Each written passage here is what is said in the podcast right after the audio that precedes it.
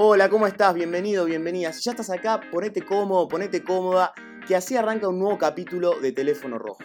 En el día de hoy vamos a estar hablando del fallecimiento de la reina Isabel II y qué le depara al, fu- al futuro del Reino Unido, eh, dado que ya no está bajo su tutela y quien asume las responsabilidades de la corona es el rey Carlos III.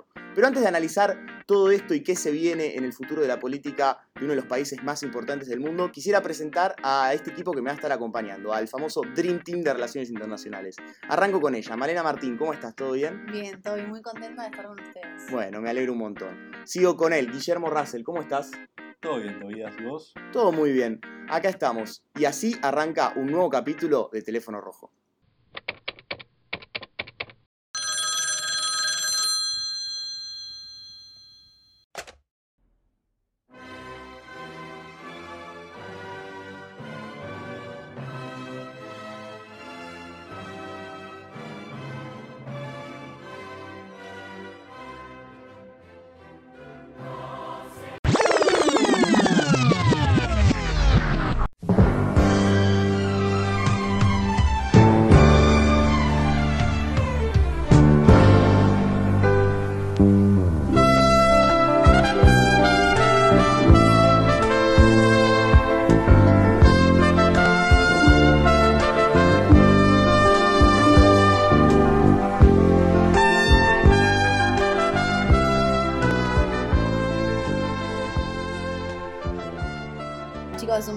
Es la verdad que el equipo de producción se pasó un poquito, Sacala, me parece. sacala.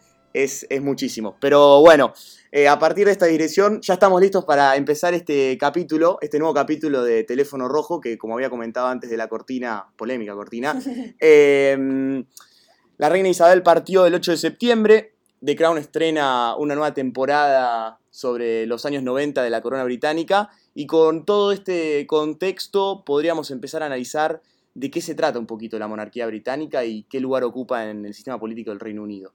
Pero antes quisiera, Male, eh, arrancar con vos.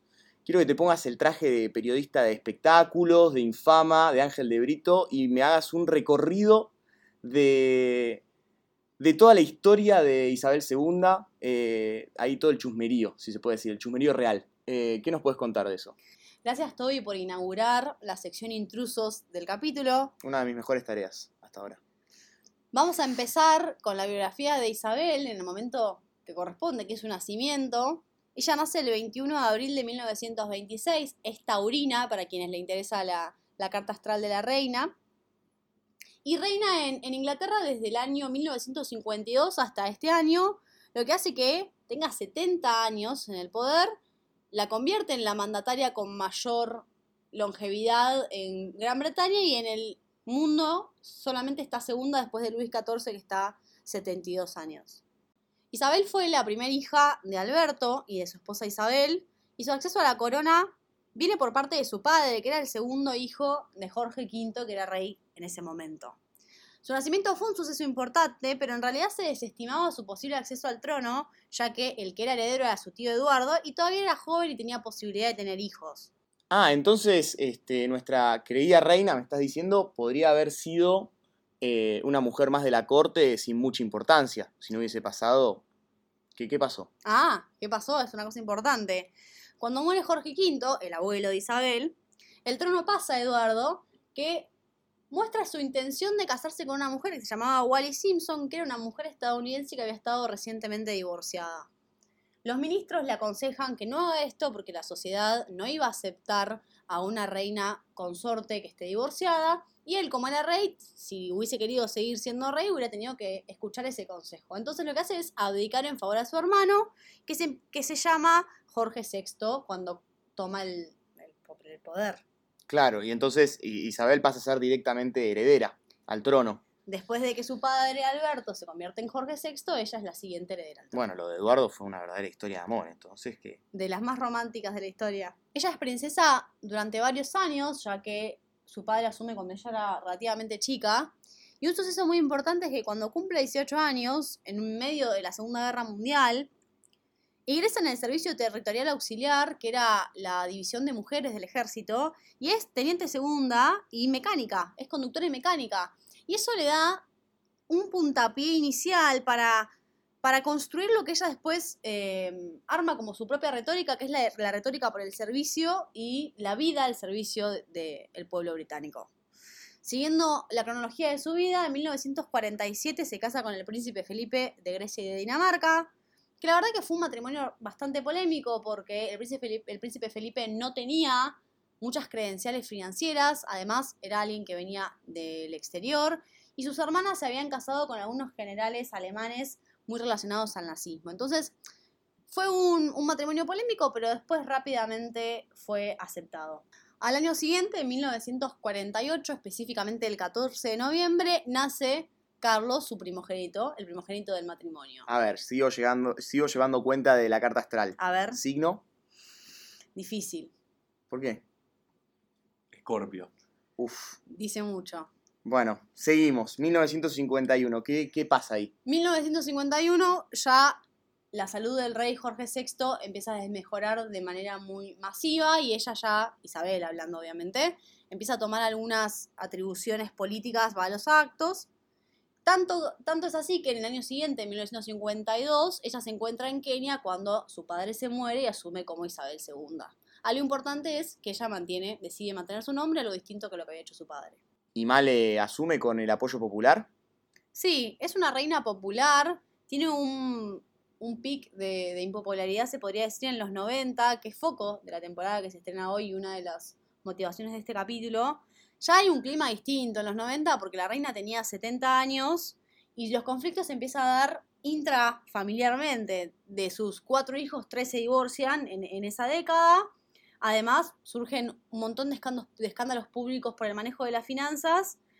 Y bueno, en el 97 se va todo por los aires cuando se da la muerte de la princesa Diana. Igual, viniendo a 2022, eh, las imágenes son más que elocuentes. Se podría pensar que Isabel se despidió de este mundo con una buena imagen positiva, sí, ¿no? Sí, se termina despidiendo con una buena imagen, especialmente, eh, creo, por esta retórica que hablamos de el deber público y el servicio. Hace que ella se muera en 2022 con su familia alrededor y un apoyo significativo de la sociedad.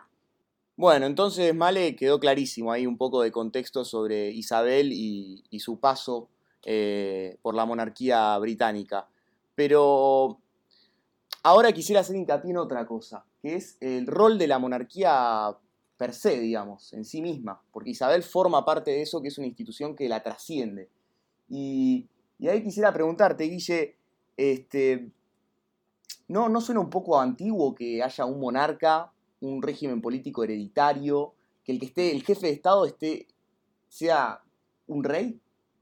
Mira, yo lo que te diría es lo siguiente, porque no es que en Inglaterra, en Reino Unido en general, haya una defensa, viste, por parte de monarquistas acérrima, ¿no? Como que lo que hay es eh, una institución que es consecuencia de una continuidad, no de una tradición.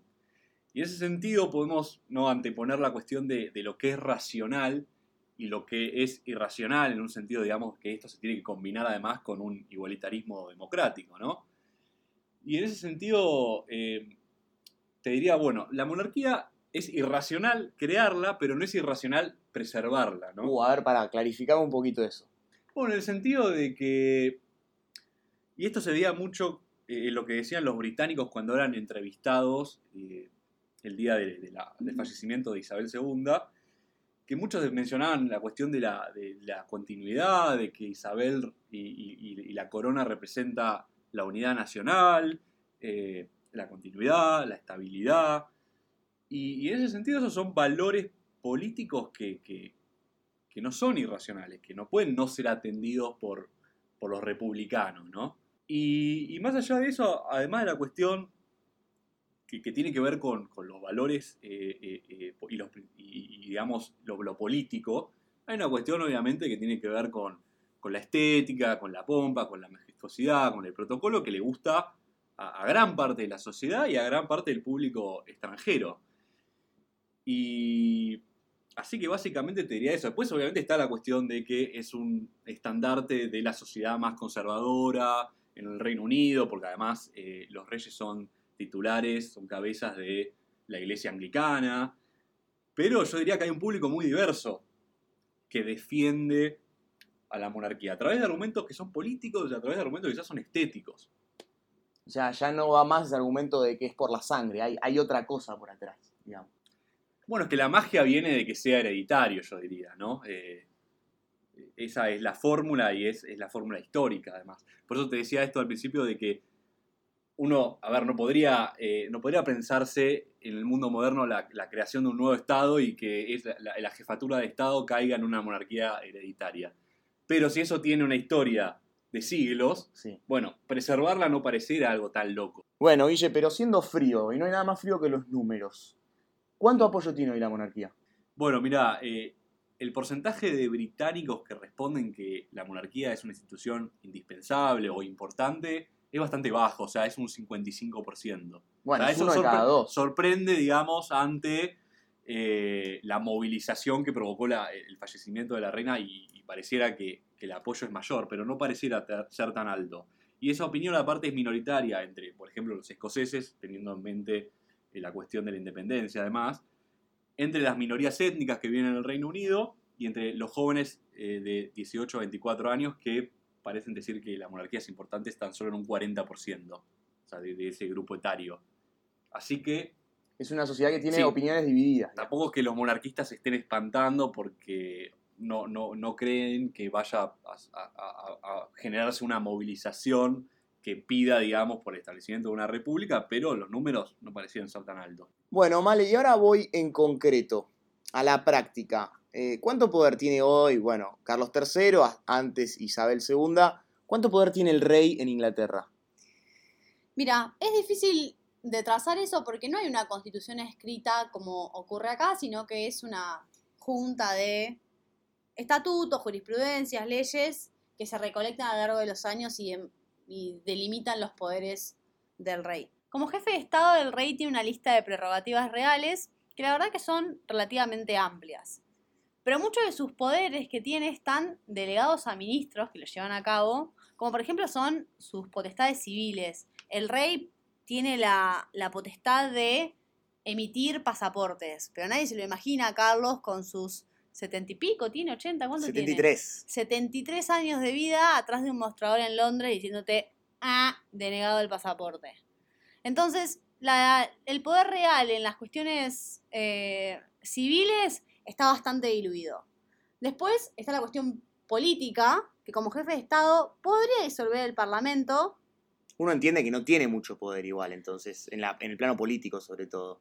A ver, disolver el Parlamento, el asentimiento real a las leyes, significa que podrían vetar las leyes si es que eh, lo quisieran. Son todos, son todos poderes que en los papeles están, que son poderes nominales, pero en la, en la realidad es muy poco probable que ocurra, porque si el rey un día se levanta, hay una ley que está democráticamente votada y dice, esta ley yo la voy a vetar, traería una crisis institucional de la hostia. Entonces, es poco probable que suceda. Entonces, para contestar tu pregunta, Toby, sí, nominalmente tendría poderes reales, pero en la práctica eh, son poderes muy, muy diluidos. Lo mismo que ocurre con la iglesia anglicana. eh, el rey es eh, la cabeza de la iglesia anglicana, pero cumple un papel simbólico por el honor, la tradición.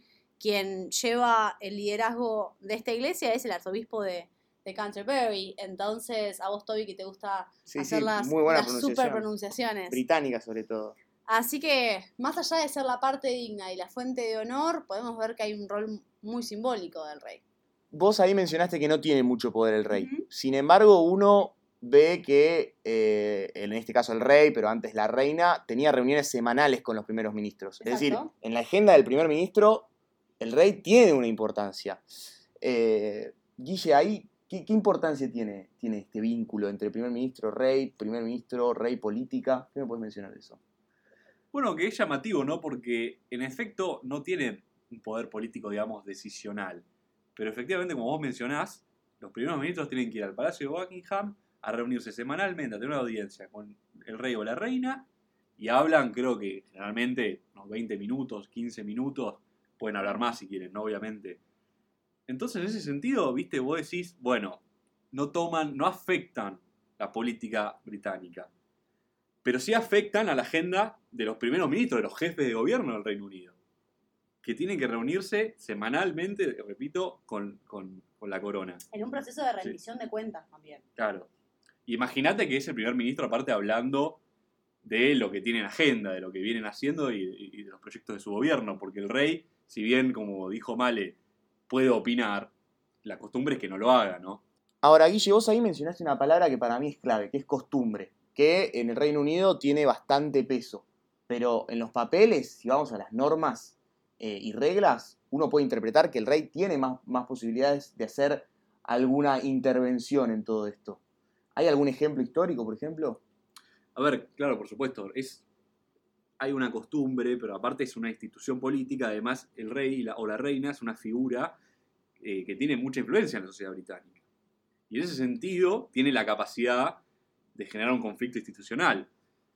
Vos me, me, pedís un ejemplo. Bueno, el, que se me viene a la cabeza en el caso del reinado de Isabel II es eh, la cuestión que refiere a las diferencias que hubo entre el gobierno eh, Thatcher y la reina. Thatcher, primera ministra claro, conservadora. Como, como, consecuencia de la postura de Thatcher en relación al apartheid en Sudáfrica y la postura más de la reina que era un tema que la contrariaba, digamos, que, que, que, que la reina quería ver resuelto. Lo tenía bastante en la claro, Y sobre digamos. todo el problema vino del boicot a los Juegos de la Commonwealth, que se hacen cada cuatro años, en el año 86. Y la reina dejó salir a la luz, al público, su descontento a través de su secretario de prensa. Y eso, digamos, es el conflicto institucional, si uno quiere, más grave, que no es que fue gravísimo, ¿no? pero más grave durante el reinado de Isabel II. Fue con el gobierno de Thatcher. Bueno, que sea tan menor el conflicto te demuestra que la figura de la reina también está limitada en la práctica. Que es lo te demuestra mal. que eh, Isabel II se manejó con mucho cuidado, yo diría. Que tenía bien claro su posición. Pero que tenía opiniones políticas, no dejas un, un individuo con opiniones políticas. Claro, pero tenía, como dice Vale, sus límites los tenía bastante claros.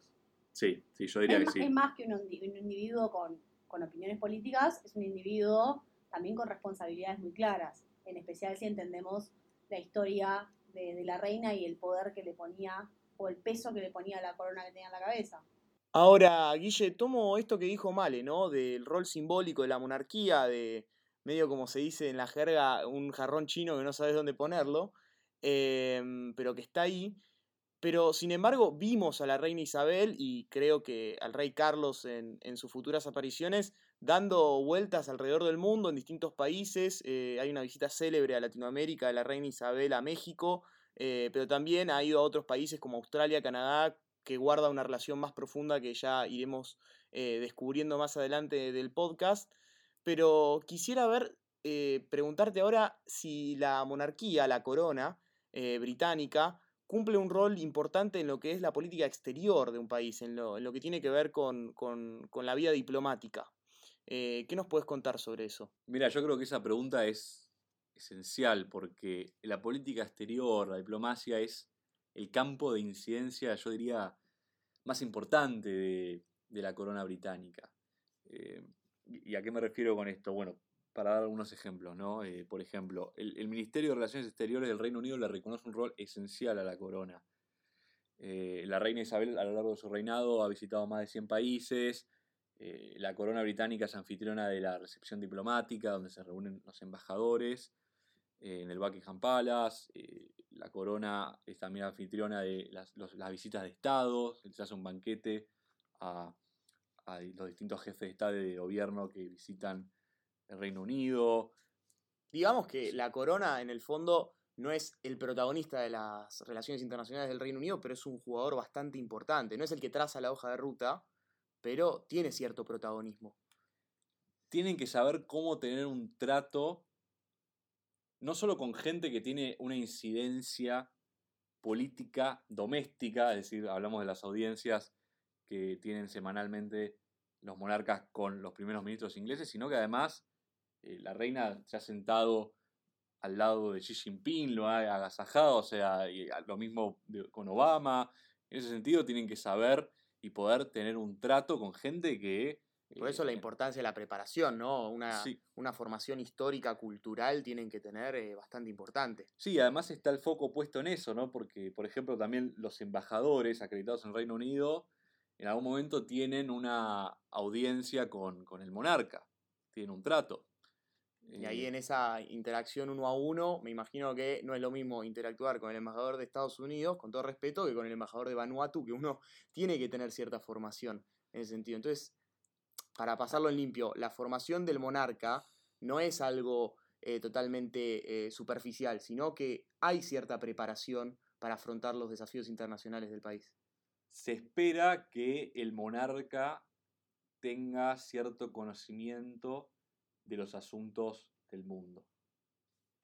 Y, y en ese sentido, eh, en algún momento siempre van a estar informados al respecto del país del embajador que los visita. Eh, pero, eh, digamos, la cuestión exterior es muy importante. Eso es lo que hay que marcar. No Y- solamente la cuestión doméstica. Y ahora vos dijiste del mundo, pero si yo tuviera que marcar algo en el mundo, te diría que hay un grupo que al Reino Unido eh, tiene cierta pre- predilección a la hora de atender los asuntos internacionales. Y me refiero a algo que estuvo sobrevolando el podcast, este capítulo, pero no se habló en claridad. Y hablo de la Commonwealth, porque uno cuando piensa en el Reino Unido piensa en Inglaterra, Escocia, Gales e Irlanda del Norte, pero también hace referencia a un pasado, a una herencia cultural e histórica eh, de la cual eh, tiene rastros en otras partes del mundo. Y hablamos de Canadá, Australia. eh, ¿qué, se puede, ¿Qué es el, el, Commonwealth en concreto y qué relación tiene con la reina en particular, o tenía, y con el Reino Unido? Bueno, la, la Commonwealth, ¿no? la Mancomunidad de Naciones, eh, es el corolario obvio de, de esta discusión que venimos teniendo sobre la política exterior de la corona. Em, yo, mira, antes de meterme en la cuestión contemporánea de la Commonwealth, haría un comentario eh, de perspectiva histórica. Y en ese sentido hay que hablar del desarme del Imperio Británico y, el impacto que eso tuvo en las colonias, pero también en el pueblo del Reino Unido. ¿Por qué digo esto? Bueno, porque eh, un- uno obviamente en, en- en- en una perspectiva anticolonialista uno tiende, tiende a mirar las experiencias traumáticas en las colonias, pero si uno ve cómo lo complicados que han sido el desarme de otros imperios europeos como Francia, teniendo la guerra en Argelia e Indochina, como España, como Portugal, eh, etcétera, uno entiende el rol de alguna forma pacificador por diseño o por default que ha tenido eh, la corona en ese sentido, porque el desarme del imperio británico ha sido el más pacífico de los imperios europeos. ¿Y cuánto peso tuvo, para ponerle un nombre a... ¿Cuánto peso tuvo Isabel II en el, en el declive imperialista de- del la- Reino Unido? yo no diría en la gestión, porque aparte es algo anterior a, a- a- a Isabel, sino que diría que lo importante ahí es entender la cuestión simbólica, ¿no? Hablamos de la cuestión simbólica en la, en la política doméstica, pero ahora hay que hablar también de la política exterior del Reino Unido. ¿Por qué? Porque la corona británica es lo que ha permitido que se mantenga el lazo entre el Reino Unido y las ex colonias, y eso es la Commonwealth. Eso es la Commonwealth. Y la Commonwealth no es solo eh, los estados, mayormente eh, sajones del mundo occidental, es Australia, Canadá, Nueva Zelanda, que han mantenido, y otros que han mantenido a- a la corona británica como soberanos, sino también los que se insertan en la Commonwealth siendo repúblicas, pero que siguen reconociendo al menos el rol del monarca como jefe de la mancomunidad. Digamos que también es como una continuidad para el Reino Unido en esa relación con, con sus colonias. Es una continuidad, un establecimiento. Es, eh, claro, es eso, es, una, es la forma que, que se encontró de que haya una continuidad y en ese sentido puede haber un, un- un- un desacople pacífico entre metrópolis, entre la metrópoli y las colonias. ¿Se entiende la idea? Es, es digamos, eh, la, forma más práctica que se encontró de, darle independencia a las colonias y que al mismo tiempo esa pérdida del poder del Reino Unido en el escenario global no sea como traumático para la población británica. Ahora volvemos a este rol de símbolo, ¿no? Y hasta te diría de algo que se dijo al principio más de ficción, porque en el fondo el poder real de la monarquía en las colonias no existe. Pero sin embargo este lazo sigue existiendo. Sí, a ver, para ilustrar esto que venimos diciendo, em, la reina Isabel II en una locución a- al Parlamento canadiense en 1959 dijo que Canadá era el primer país independiente dentro del Reino Unido. Era una contradicción. Una contradicción, pero... eh, Pero que tiene sentido. qué sé yo, si nos ponemos medio extremistas, con- conspiranoicos, decimos, es la mentira más piadosa para, para el pueblo bri- británico, para que no se sienta... eh, ¿Qué? Para el nacionalista inglés que siente que perdió parte de su territorio, de su supremacía a nivel mundial. Claro, exactamente, exactamente. Eh, y, y- y en ese sentido, si queremos ser generosos con, la monarquía británica, podemos decir que jugó un rol pacificador que, que- no se dio en otros imperios europeos, donde prevaleció la lógica de la guerra y, y- y del desacople total, digamos. Y pero ahora te llevo al presente, ¿no? Te traigo acá de nuevo a 2022 y para ver los resultados de este rol pacificador de la corona. Y en concreto, ¿qué es la Commonwealth? ¿Por cuántos países está compuesto? Eh, ¿Qué rol hoy tiene en el funcionamiento de las relaciones internacionales eh, a nivel eh, Reino Unido y ex colonias? ¿Cómo, ¿Cómo lo puedes explicar eso? Bueno, en total hay 54 miembros, de los cuales 15 son eh, reinos, es decir, tienen al monarca británico como soberano, pero este es el número que ha tendido a bajar históricamente, siendo Barbados el último estado que en 2021 se convirtió en, en república. Obviamente la membresía a la Commonwealth depende y se debe mayormente a haber sido miembros de... Un pasado el- colonial británico. Claro, el pasado colonial británico, aunque hay excepciones polémicas, como es el caso de Ruanda y Mozambique. Ruanda es colonia alemana y belga, y Mozambique es colonia portuguesa. Pero, digamos, ¿qué, qué- qué- qué impacto tiene la Commonwealth en la agenda de los jefes de gobierno de los Estados miembros y, y de la corona británica? Bueno, eh, hay reuniones bienales de las que participan los jefes de gobierno y el monarca británico. Se discuten sobre todo temas eh, de administración pública, pero también de, de- de- de valores compartidos, porque eso hay una carta de la Commonwealth donde se establecen eh, valores comunes como los derechos humanos, la democracia, Digamos, una identidad común. Estado de Derecho, claro. Y, y- y- y- en ese sentido, eh, hay herramientas también para, eh, de alguna forma, señalar incumplimiento de los valores comunes. Y, y esa herramienta generalmente ha sido la, la suspensión. ¿Pero como- esa herramienta tiene algún poder vinculante o es solamente de orientación eh, en, en el, en el trazado de la política exterior? Bueno, obviamente la, la- la- la Commonwealth no, no es que sea un eje orientador para los jefes de gobierno de los Estados miembros, ¿no? Pero dentro de todo, por ejemplo, la, la- la- la- la administración de, de la Commonwealth provee de fondos generalmente para mejorar la administración pública, entonces también es un... Un incentivo. un- un- hay- claro, hay, hay, digamos, eh, recursos de por medio, pero eso no quiere decir que se discutan temas triviales. Eh, a ver, en el seno de la Commonwealth se han discutido desde el apartheid sudafricano, fraudes electorales, golpes de Estado. Asimismo, la, la- la- la organización provee, aunque menores, de recursos para mejorar la administración pública de los Estados miembros. Cuenta con una eh, herramienta de señalamiento reputacional que es muy importante, que es la, la suspensión. Em, lo o sea, que hay no- cierta institucionalización de- de- del comportamiento de la Commonwealth. Claro, que, que no haya enforcement y que, además, a ver, la Commonwealth tiene una carta que establece que hay valores compartidos entre los miembros, como son la democracia, eh, el respeto a los derechos humanos, el Estado de Derecho. El tema es que obviamente en ese sentido eh, muchos estados y muchos miembros dejan eh, mucho que desear.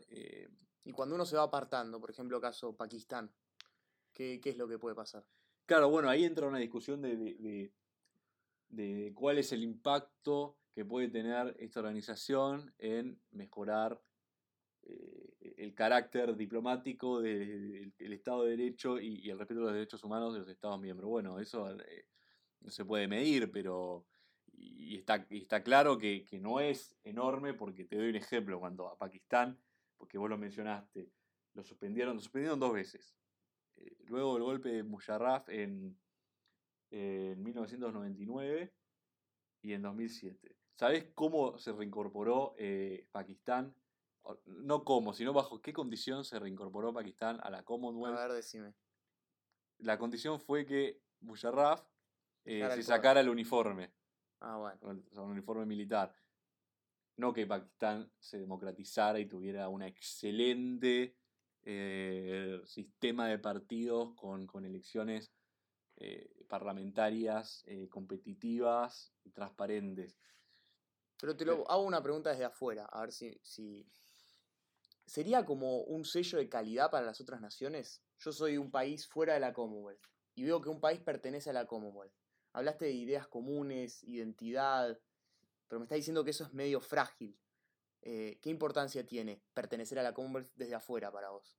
Bueno, no sé si llamarlo sello de calidad, ¿no? A ver, eh, ¿por qué estos estados siguen siendo parte de la Commonwealth? Bueno, por tener buenas relaciones como es que tienen con un poder eh, que, quizás lo podemos llamar poder de segundo nivel, como es el Reino Unido, sigue siendo eh, un incentivo importante. Eh, además, digo, ¿no? si uno sopesa lo- los beneficios y, los costos que tiene pertenecer a, la mancomunidad de naciones, la verdad que no son enormes ni uno ni otros. Entonces, en ese sentido, hacer la movida de salir de la Commonwealth con, con el impacto que eso negativo, ¿no? que eso tendría en el Reino Unido, bueno, es algo que, que, eh, en primer lugar no, no, no- no parecería valer la pena. Bueno, pero le pongo nombres y fechas a esto que me está diciendo y te traigo como antes a 2022, con todo lo sucedido con la reina. Uno podría esperar que con el cambio de mandato, con Carlos al frente de, de la corona británica, eh, la Commonwealth pueda tener cierto viraje, no radical, pero cierto cambio en la manera de, comportarse, o, eh, por lo menos eso se esperaría. Vos me estás diciendo que, no sería tan así, o, o qué se puede esperar de Carlos y el futuro de la Commonwealth eh, en la escena internacional.